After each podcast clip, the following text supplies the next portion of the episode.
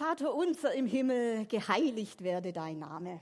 Dein Reich komme, dein Wille geschehe, wie im Himmel so auf Erden. Dieses Gebet beten Millionen von Christen seit 2000 Jahren, manche jeden Tag, manche in ihren Gottesdiensten, manche zu Hause, aber doch mehr oder weniger regelmäßig, wir ja auch. Aber ich weiß nicht, was verbinden wir denn da damit? Was bedeutet denn das? Das ist ja immer so eine Sache mit diesen vorgefertigten Gebeten. Wir sprechen etwas nach und es ist ein wunderbares Gebet, dieses Vater unser. Unser Herr Jesus hat uns angehalten, es zu beten, beziehungsweise in dieser Art und Weise zu beten. Aber was bedeutet es denn? Was bedeutet das für dich? Das ist ja immer die Frage. Dein Reich komme. Was stellst du dir darunter vor? Dass Gott den Himmel auftut, mächtig herunterwirkt, dass durch sein übernatürliches Eingreifen Kriege verschwinden, alles Leid aufhört, es wieder gut geht, wir so ein Stück Himmel auf Erden bekommen. Ist das dein Reich komme? Sicherlich auch, natürlich. Beten wir da, dass Jesus wiederkommen soll mit seinem Reich, dass endlich hier dieses tausendjährige Friedensreich anbricht? Geht es darum? Sicherlich auch. Aber, und jetzt kommt dieses große Aber, diese Bitte, dein Reich komme, sie hat auch ganz viel mit uns zu tun, mit uns ganz persönlich. Und vielleicht ist uns das manchmal nicht so bewusst dein Reich komme. Paulus erklärt uns, dass wir in dem Moment, wenn wir Jesus unser Leben übergeben haben, Kinder Gottes sind, hineingeboren sind in seine Familie und in sein Reich. Und insofern, wenn wir beten, dein Reich komme, sind wir, du und ich mitverantwortlich, dass dies geschieht. Wir können das nicht nur delegieren, sagen, Gott macht das irgendwie, ich wünsche mir das. Nein, wir stehen in Verantwortung, wir stehen in der Pflicht, wir haben einen Auftrag, das zu verwirklichen, dass Gottes Reich kommt. Jesus verglich das Reich Gottes einmal mit einem Senfkorn das ganz klein und unscheinbar beginnt. Man nimmt es kaum wahr, aber was für ein Potenzial steckt darin. Wenn es in gute Erde kommt, dann kann es wachsen, dann kommt da was heraus. Dieses Senfkorn, wird in diesem Gleichnis gesagt, wird zu einem großen Baum, in dem Vögel nisten und die Tiere Schatten finden können. Da ist was angelegt, was Segen bringt, was etwas Gutes hervorbringt. Und das äh, beten wir mit, wenn wir beten, dein Reich komme. Überall dort, wo Jesus König ist und überall dort, wo der Heilige Geist wirkt, da ist Gottes Reich. Überall dort können diese Dinge geschehen, von denen wir gerade auch gesungen haben. Das Neues kommt, das Kraft Gottes wirkt. Das Reich Gottes ist ein Reich der Kraft, des Wachstums, der Entwicklung. Das ist nichts Statisches. Das ist nichts, das einfach da ist und dann da bleibt oder wieder verschwindet, sondern es ist etwas, was auf Wachstum, auf Entwicklung ausgelegt ist. Und du und ich, wir dürfen an diesem Reich Gottes mitarbeiten. Wir sprechen ja auch davon, dass wir Reich Gottes bauen. Und wenn wir das sagen, dann meinen wir eigentlich genau das. Gott, wirke du durch deinen Heiligen Geist in mir, durch mich und mit mir, dass dein Reich kommt und dass dein Wille geschieht. So, und jetzt sieht es hier mal gut aus. Sorry, ihr Lieben. Der Paulus, der schrieb mal im zweiten Timotheus an seinen Schüler, eben an Timotheus, Gott hat uns nicht einen Geist der Furcht gegeben, sondern einen Geist der Kraft, der Liebe und der Besonnenheit. Jetzt brauche ich die Präsentation. Und meine Frage an uns heute Morgen ist, rechnen wir eigentlich noch mit dieser Kraft? Steht sie bei uns noch auf der Tagesordnung? Arbeiten wir mit ihr in ihr? Sind wir uns bewusst, was da in uns steckt, was Gott in uns hineingelegt hat, von seinem Reich, von seiner Kraft, von seiner Liebe und auch von seiner Besonnenheit? Strecken wir uns danach aus, begehren wir es, erbitten wir es. Nein, wir können über diese Kraft nicht verfügen. Das weiß ich auch. Das, ich denke, das weiß jeder von uns. Aber er hat sie uns verheißen. Und wo immer dieser Geist der Liebe und der Kraft wirkt, da ist nichts mehr unmöglich. Und ich habe es heute so aufs Herz bekommen, euch da dafür ein Beispiel zu erzählen. Was möglich ist in Gottes Kraft, wenn er wirkt, wenn sich ein total kaputter Mensch beugt vor seinem Gott und sich ausstreckt nach dieser übernatürlichen Kraft, was da entstehen kann. Es ist unsere eigene Geschichte, es ist die Geschichte der Volksmission. Wir sind ja eine Volksmissionsgemeinde als Albkirche. Und unsere Gemeinde, also unsere Gemeindebewegung, die gibt es tatsächlich, weil ein total menschlich gesehen hoffnungsloser Fall die Kraft, die erneuernde Kraft Gottes erlebt hat und sich hat rufen und berufen lassen in einen besonderen Dienst. Dieser Mensch, er hieß Karl Fix, dieser Mann, er wurde 1897 in Kupferzell bei Künzelsau geboren, das ist im Hohen Loschen, also Nähe Bad Mergentheil, Greilsheim. Aufgewachsen ist er dann in Löwenstein, also sehr nahe von Heilbronn, 20 Kilometer südöstlich von Heilbronn, knapp zwei Autostunden von hier entfernt, also gar nicht so weit. Und sein Leben, es zeigt so ausdrücklich, dass es für Gott keine hoffnungslosen Fälle gibt. Und auch du und ich, wir sind es nicht. Es gibt keinen Bereich in unserem Leben, wo es nicht Hoffnung gibt, wenn wir ihn öffnen der verändernden Kraft der Liebe Gottes und des Heiligen Geistes. Dort, wo wir vielleicht einen Menschen aufgeben, da ist Gott noch lange nicht am Ende. Ist das nicht gut? Er kann helfen, er will helfen. Fehler, Schwächen, Unzulänglichkeiten sind für ihn kein Problem. Eher das Gegenteil. Wenn wir meinen, wir haben alles im Griff, wenn wir meinen, wir brauchen ihn nicht, das nennt die Bibel Stolz, dann hat er ein Problem. Wenn wir eingestehen, ich kann es nicht, ich bin am Ende, ich komme da nicht weiter, dann kann Gottes Kraft sich entfalten. Er sucht keine superreichen, superintelligenten, angesehenen Leute, mächtige Leute, Leute, die so richtig drauf haben, die was zustande bringen auf dieser Welt. Ja, die nimmt er auch und die rettet er auch, die brauchen ihn auch. Wenn sie sich vor ihm beugen, natürlich, Gott will, dass alle Menschen errettet werden und zur Erkenntnis der Wahrheit kommen. Steht auch mal im ersten Timotheusbrief, ist das, glaube ich. Aber Ganz besonders nimmt sich Gott der Schwächen der Menschen an und seine Kraft wird genau darin mächtig. Wir lesen im ersten Korintherbrief, 1. Korinther 1, seht euch doch einmal in euren eigenen Reihen um, Geschwister. Seht euch mal um. Seht euch doch mal um in euren eigenen Reihen, Geschwister. Was für Leute hat Gott sich ausgesucht, als er euch berief? Es sind nicht viele kluge und gebildete darunter, wenn man nach menschlichen Maßstäben urteilt. Nicht viele Mächtige, nicht viele von vornehmer Herkunft. Im Gegenteil. Was nach dem Urteil der Welt ungebildet ist, das hat Gott erwählt, um die Klugheit der Klugen zunichte zu machen. Und was nach dem Urteil der Welt schwach ist, das hat Gott erwählt, um die Stärke der Starken zunichte zu machen. Und darum geht's.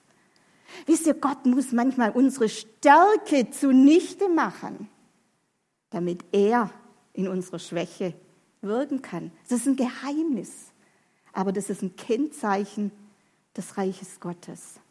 Unsere Aufgabe ist es, immer mehr den Charakter, äh, ja, den Charakter Jesu anzunehmen, die Werte, seine Werte zu leben, den Geschmack zu bekommen des Reiches Gottes. Und dafür ist es wichtig, dass wir Gott in uns aufnehmen, dass wir ihm unser Herz und unsere ganze Schwächen hinhalten. Dieser Karl Fix, der ist Gott und seiner Liebe begegnet und das zu einem Tag, wo er diesen Vers oder die zwei Verse, die ich euch gelesen habe, absolut hundertprozentig erfüllt hat. Da war nichts mehr mächtig an ihm. Da war nichts mehr toll an ihm, nichts mehr, auf das er hätte stolz sein können. Der Mann war todkrank, der war tablettenabhängig, der war süchtig, gebunden, depressiv, wirklich ein hoffnungsloser Fall, sich selbst und anderen eine Last. Das sind jetzt nicht meine Worte, das hat er selber später über seinen Zustand, seinen damaligen Zustand gelesen. Und ich lese es das euch mal aus seiner Biografie. Da schreibt er, mein ganzes Leben war von frühester Jugend an eine einzige Unruhe, ein dauerndes Suchen und Nichtfinden. Ich fraß mit Gier alles Wissen, versäumte Schlaf und Pflicht. Oft war ich schwermütig und wollte mir das Leben nehmen. Schließlich war ich derart geistig gebunden, dass es oft schien, als sollten meine eigenen finsteren Gedanken mich verzehren. Von den Ärzten bekam ich viel Gift, Brom und so weiter. Brom hat man damals verabreicht. Wow. Gegen meine Verzweiflung kämpfte ich mit Rauschmitteln, von denen ich bestimmte Dosen brauchte, um leben zu können. Gifte und Gebundenheiten zerfraßen mich. Ein hoffnungsloser Fall. Vor einem Selbstmordversuch wurde ich durch ein Kind gerettet. Ich war eine wandelnde Leiche und wurde mir selbst und anderen zu Last. Was ist das für ein, ja, wie, wie sagt man, ja, Lebensbild, für eine Erkenntnis über sich selbst. Was hat der Mann von sich gehalten? Nun kann man sich ja fragen, wie war es denn da dazu gekommen? So was passiert ja nicht von jetzt auf nachher. Nun, Karl war ganz bestimmt kein schlechter Kerl. Schon als Jugendlicher hat er sich viele Gedanken über das Leben gemacht. Er war auf der Suche nach etwas, was seinem Leben Sinn und seiner Seele einen inneren Frieden geben würde. Aber leider suchte er an den falschen Stellen. Er war unter, unterwegs bei Philosophen, hat das alles in sich reingezogen, verschiedene ja, philosophische Schriften. Er war mit Mystikern unterwegs. Aber er hat das nicht gefunden, was seine Seele satt macht. Ja, und dann brach, als er gerade mal 17 Jahre alt war, der Erste Weltkrieg aus. Und in seinem jugendlichen Eifer dachte er, vielleicht wird der Dienst fürs Vaterland mir diese Aufgabe und diese Erfüllung sein, nach der ich gesucht habe. Das ist doch was Ehrenvolles. Da kann ich mich einbringen. Und er meldete sich als Kriegsfreiwilliger an die Front. Nun ist ja Krieg nie eine gute Sache und auch nie eine wirkliche Lösung. Und so geschah das, ja, was man sich hätte eigentlich denken können. Er kam nicht gestärkt zurück, sondern noch mehr kaputt. Krank, kaputt an Körper, Seele und Geist kehrte er als gerade mal 21-Jähriger aus dem Krieg zurück. Nun, seine nächsten Jahre verliefen eigentlich gar nicht so schlecht. Er hatte Textilkaufmann gelernt, aber schon in, als Kind hatte er entdeckt, dass ihm das Schreiben große Freude macht und dass er da ein echtes Talent hat. Und dieses Talent, das kramte er jetzt wieder vor. Er bewarb sich bei der Heilbronner Stimme, bei dieser Zeitung als Journalist und tatsächlich, er wurde genommen. Er bekam da eine Anstellung. Und es machte ihm wirklich viel Freude, die verschiedenen Berichterstattungen, zu denen er da geschickt wurde. Da lebte er innerlich tatsächlich ein bisschen auf. Er lernte dann auch noch ein Mädel kennen, eine junge Frau. Die verliebten sich, sie heirateten. Eigentlich äußerlich gesehen war alles gut. Es wäre alles gut gewesen, wenn da nicht immer noch dieses Loch in ihm gewesen wäre. Diese innere Unruhe, dieses Suchen und Nicht-Finden. Tja, und dann tat er das, was er wirklich nicht hätte tun sollen und was schon so viele Menschen in große Nöte gebracht hat. Er suchte Trost und Ablenkung im Alkohol. Und als dann nach zehn Jahren Ehe auch noch seine geliebte Frau verstarb, viel zu jung verstarb, da warf ihn das Ganze in eine richtig tiefe Depression. Immer mehr Alkohol, dann auch Tabletten kamen dazu und machten ihn mehr und mehr süchtig, führten ihn in den Zustand, von dem ich euch vorher gelesen habe, Ein hoffnungsloser Fall, eine wandelnde Leiche, sich selbst und anderen eine Last. Urteil Karl Fix über sich selbst. Aber er hatte die Rechnung ohne Gott gemacht. Lob und Dank. Es war sein Urteil, es war menschliches Urteil, es war nicht Gottes Urteil. Wir wissen manchmal nicht, warum Gott so viel Leid, Zerstörung und Not zulässt, bevor er endlich eingreift. Ich stehe da oft auch fassungslos davor, wenn ich manches miterlebe. Nein, wir wissen es nicht. Wir müssen vertrauen, dass Gottes Wege einfach höher als unsere Wege sind. Aber wir dürfen wissen und festhalten, dass das gilt, was in unserer Jahreslosung sieht. Steht, wir haben einen Gott, der uns sieht. Und er sieht auch dich. Er sieht auch dich in deiner Situation, ob du jetzt hier sitzt oder uns später zuschaust.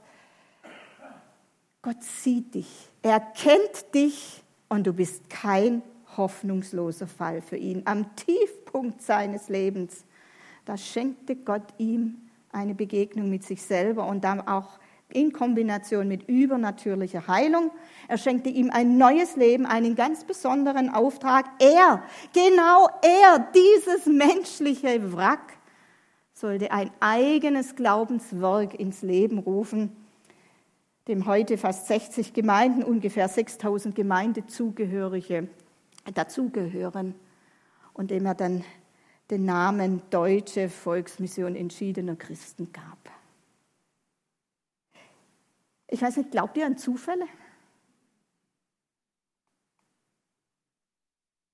Bei Fix begann die Wende in seinem Leben tatsächlich mit einem Zufall, wobei es rückwirkend betrachtet natürlich alles andere als ein Zufall war, höchstens in dem Sinn, dass Gott ihm etwas von seiner Liebe zufallen ließ. Er bekam nämlich ein Traktat, so eine evangelistische Schrift in die Hand. Das war damals modern, das war damals das Medium. Traktate. Und diese Schrift, die erregte seine Aufmerksamkeit ja mehr noch, sie fesselte ihn regelrecht. Er wusste eigentlich gar nicht warum, aber etwas in ihm sprang auf diese Worte an.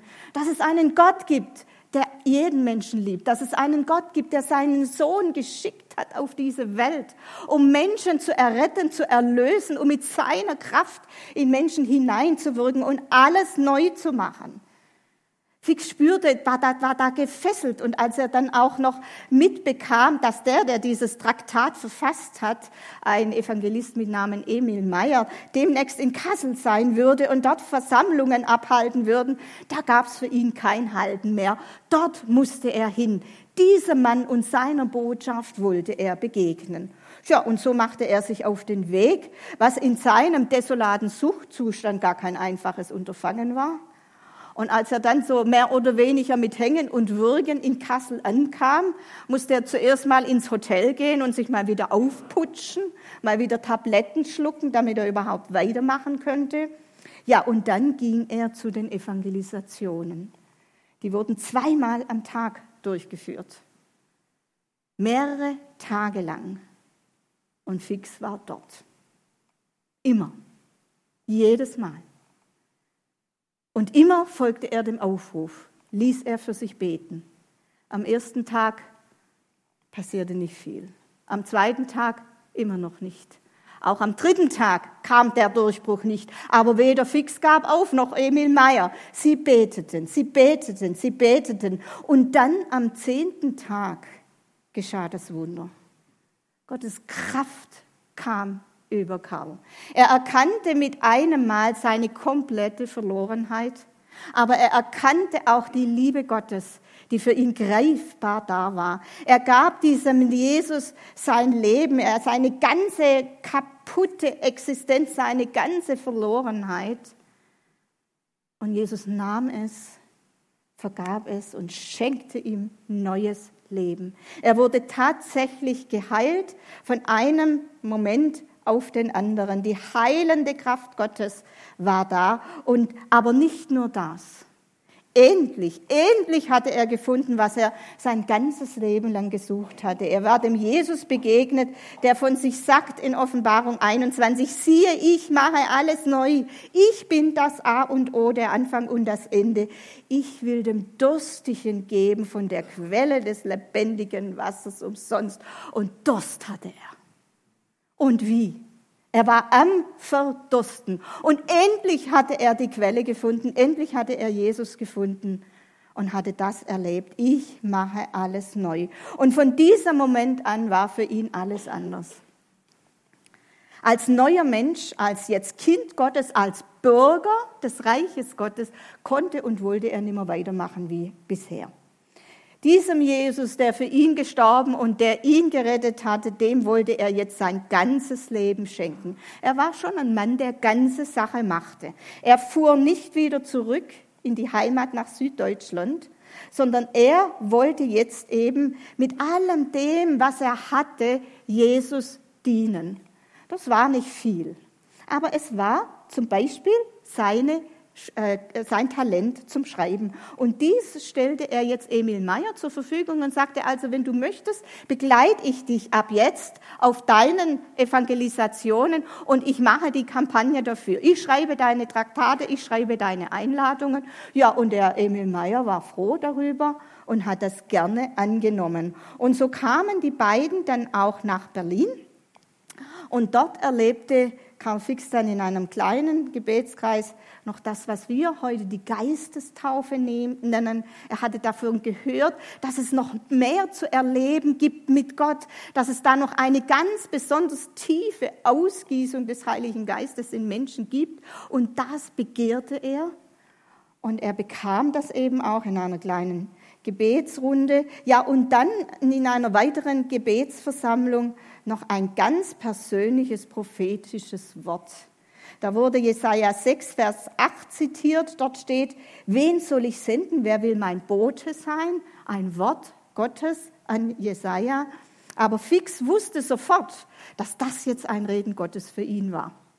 Und äh, wie er dann später schreibt, unter Zittern und Zagen, seine Worte, sagte er, Herr, sende mich. Herr, sende mich.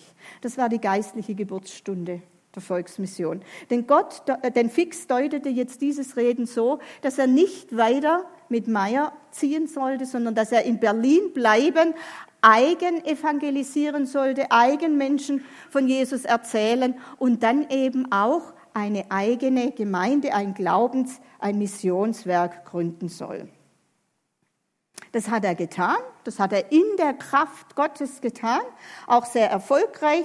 So konnte dann am 1. Januar 1934 die erste öffentliche Versammlung der deutschen Volksmission entschiedener Christen Berlin abgehalten werden.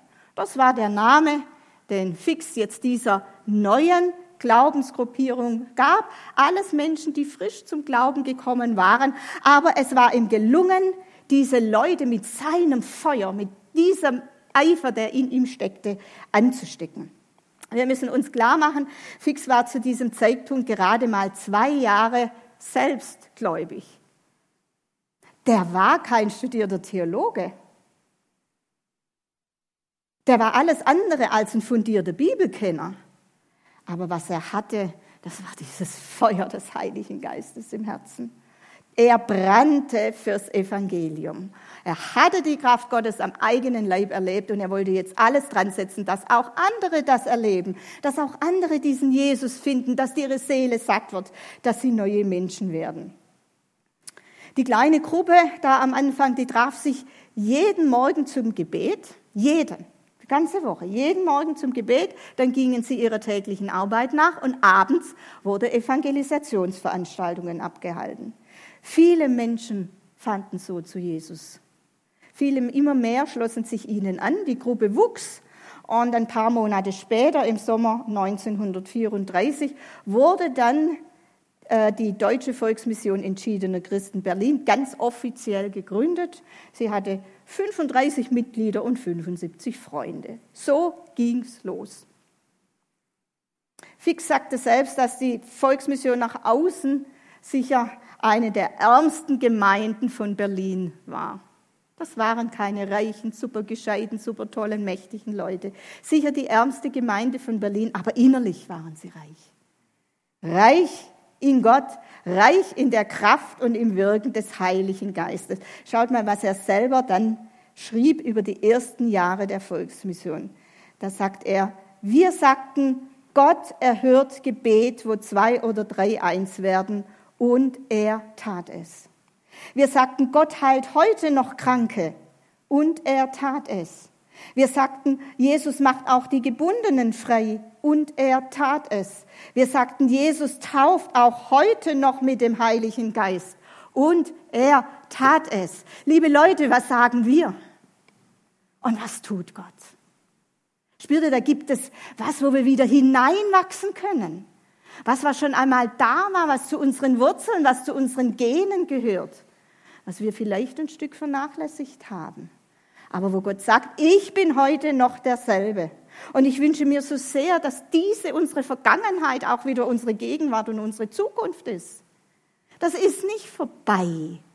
Da gibt es noch mehr zu entdecken. Das ist unser Erbe, unsere Wurzeln. Da haben wir was auch als Volksmission, auf das wir aufbauen können. Gott wirkte, der Heilige Geist war da, die Gemeinde wuchs und das, obwohl sie es wirklich nicht leicht hatten. Das war damals keine einfache Zeit in den 30er Jahren. 1933 war Adolf Hitler zum Reichskanzler ernannt worden. Die Nazis wurden immer mächtiger und die hatten es nicht mit Glauben und mit Kirche. Da wurden Kirche, da wurden Gemeinden kontrolliert, auch immer wieder verboten. Viele Freikirchen wurden verboten. Und auch die junge Volksmissionsgemeinde wurde kritisch beäugt und überwacht. Es gibt tolle Geschichten, wie die Gestapo in den Gottesdiensten war und eifrig mitstenografiert hat. Das, was da verkündigt wurde, auch die ganzen Gebete, die gesprochen wurden. Und immer wieder wurde Fix oder dann einer der anderen Brüder, die eben zu Wort gekommen waren, auf die Wache zitiert. Und sie mussten dann erklären, was sie denn da damit gemeint haben und was sie denn da gesagt haben. Was für eine wunderbare Möglichkeit, auch dort zu evangelisieren. Gott hat immer wieder Wunder getan. Er hat seine schützende Hand über die junge Gemeinde gehalten und sie durften sich sogar noch dann versammeln, als die meisten anderen Freikirchen verboten waren. Das war sicherlich Bewahrung, aber das lag auch zum guten Teil daran, dass Fix schon immer ein soziales Engagement auf dem Herzen lag. Er hatte die Armen bei sich. Er wollte, dass das Evangelium nicht nur in Wort, sondern auch in Tat, die Liebe Gottes auch tätig verkündigt wurde. Die Suppenküchen der Volksmission, sie wurden schnell bekannt, sie waren beliebt, sie waren gern gesehen, auch bei den Nazis. Und so ließ man die kleine Gruppe mal gewähren, ja, sie wurde dann auch für kurze Zeit verboten, aber das war nur eine kurze Zeit. Als 1939 dann der Zweite Weltkrieg ausbrach, da wurde auch Fix eingezogen. Er war Fahrer einer Munitionskolonne. Er hatte inzwischen wieder Familie. Er hatte in Berlin geheiratet. Er hatte Kinder bekommen. Seine Familie wurde nach Süddeutschland evakuiert. Und er selbst kam dann am Ende des Krieges noch kurz in amerikanische Gefangenschaft wurde dann aber sehr schnell wieder entlassen und konnte zu seiner Familie, also jetzt nach Süddeutschland, zurückkehren. Gerne wären sie wieder zurück nach Berlin, zu ihrer Gemeinde in Berlin zurückgegangen, aber Fix hatte keinen, man nannte das damals Mangelberuf, wie zum Beispiel Maurer oder Elektriker, sowas, was man halt braucht, um eine kaputte, zerbombte Stadt wieder aufzubauen. Das war er nicht und so durfte er nicht wieder nach Berlin kommen. So blieben sie im Süden, allerdings war eben fix auch hier alles andere als untätig. Das, was er in Berlin gemacht hat, machte er jetzt in Süddeutschland. Er erzählte von Jesus, er scharte Gläubige um sich, sie gründeten Gemeinden. Die erste in Stuttgart-Zuffenhausen, die existiert heute noch. Und wie in Berlin, so zeichnete jetzt auch in Süddeutschland diese große Hingabe, dieser unermüdliche Einsatz mit persönlichen Opfern diese junge Gruppe aus. Und Gott belohnte es mit seinem übernatürlichen Wirken. Heilungen, Befreiungen, Lebensveränderungen, ja, sie waren fast auf der Tagesordnung, sie passierten. Es ist dokumentiert, dass immer mehr Menschen zum Glauben fanden und dass die erste öffentliche Taufe dann im September 46 im Inselbad in Stuttgart unter Turkheim stattfand. 250 neu bekehrte Menschen ließen sich taufen. 250 Menschen im Inselbad in Stuttgart und das bei laufendem Badebetrieb. Also da war ordentlich was los. Im selben Bad wurden dann nur drei Taufen abgehalten, bis man dann ein Hallenbad für die jeweilige Tauffeier mieten konnte. Ja, es war auch die Zeit der Zeltevangelisationen. Große Zelte wurden aufgebaut, die größte auf dem Cannstatter Rasen mit 1100 Sitzplätzen. Ich habe euch hier mal ein altes Bild davon.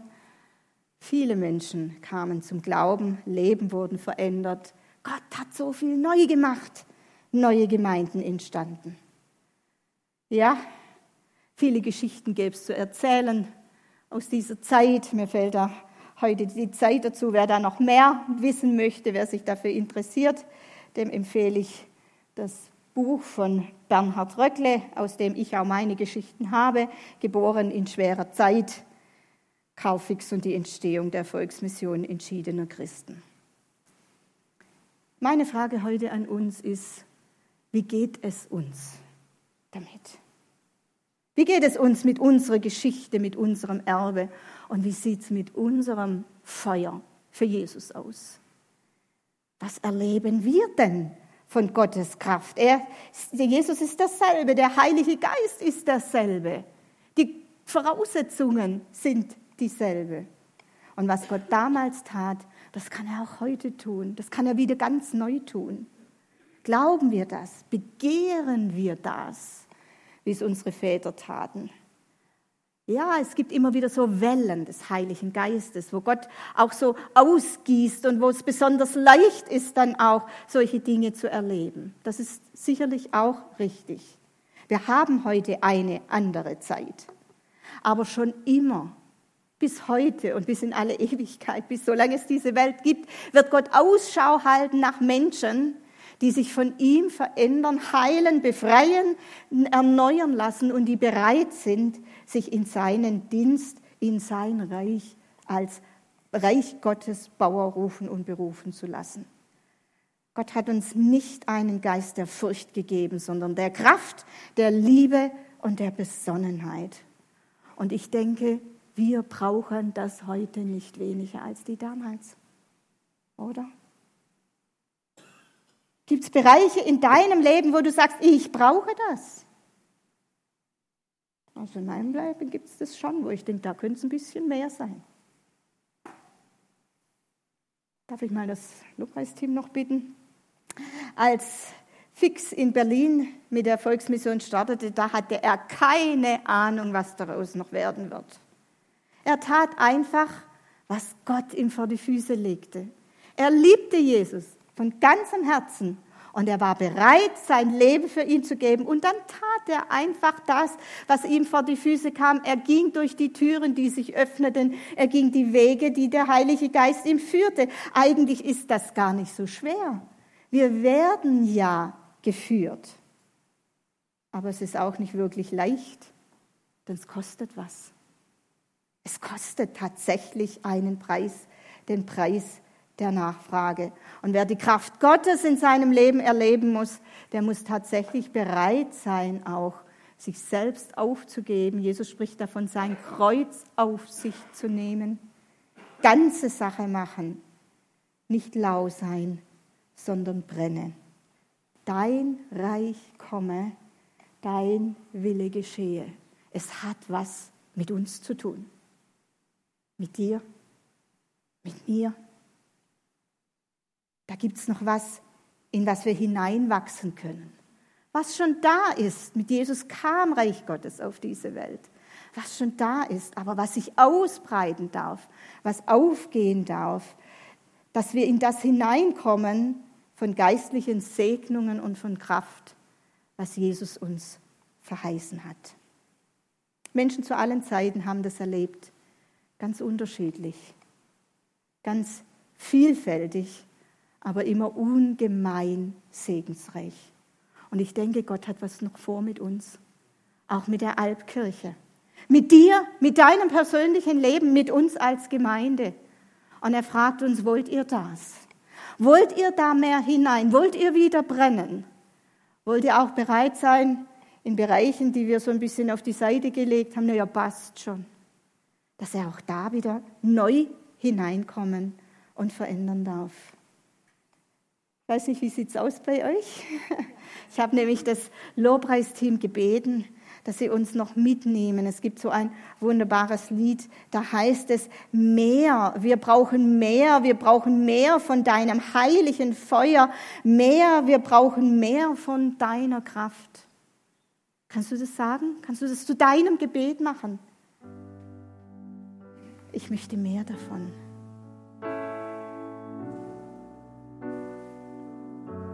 Ich lade dich jetzt ein,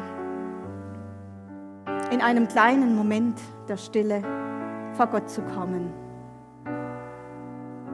Dir zeigen zu lassen, wo die Bereiche sind, die dir vielleicht gar nicht mehr bewusst sind, wo du aufgegeben hast.